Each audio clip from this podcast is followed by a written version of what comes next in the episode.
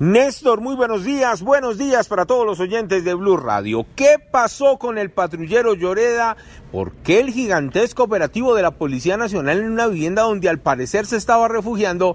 Pues el Ojo de la Noche conoció del operativo que se realizó a las 9 y 30 de la noche y en el momento que decenas de uniformados del GOES, la SIJIN y la CIPOL llegaron hasta la vivienda ubicada en la misma localidad en Gativán, en el noroccidente de la ciudad, y que al parecer pertenece a los familiares del patrullero Lloreda implicado en la muerte de Javier Ordóñez en la localidad de Engativá.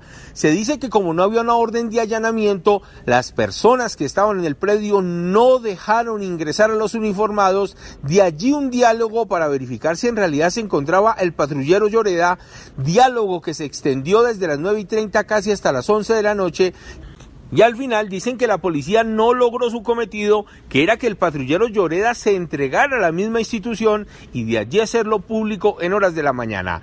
Lo cierto es que a través de WhatsApp hablamos con el abogado del patrullero Lloreda, quien nos confirmó que aún no se ha entregado y como lo dijo en una carta que publicaron ayer en horas de la tarde, lo va a hacer hoy si no se presenta ningún percance, ya sea en el búnker de la Fiscalía o en la URI de Palo Quemao.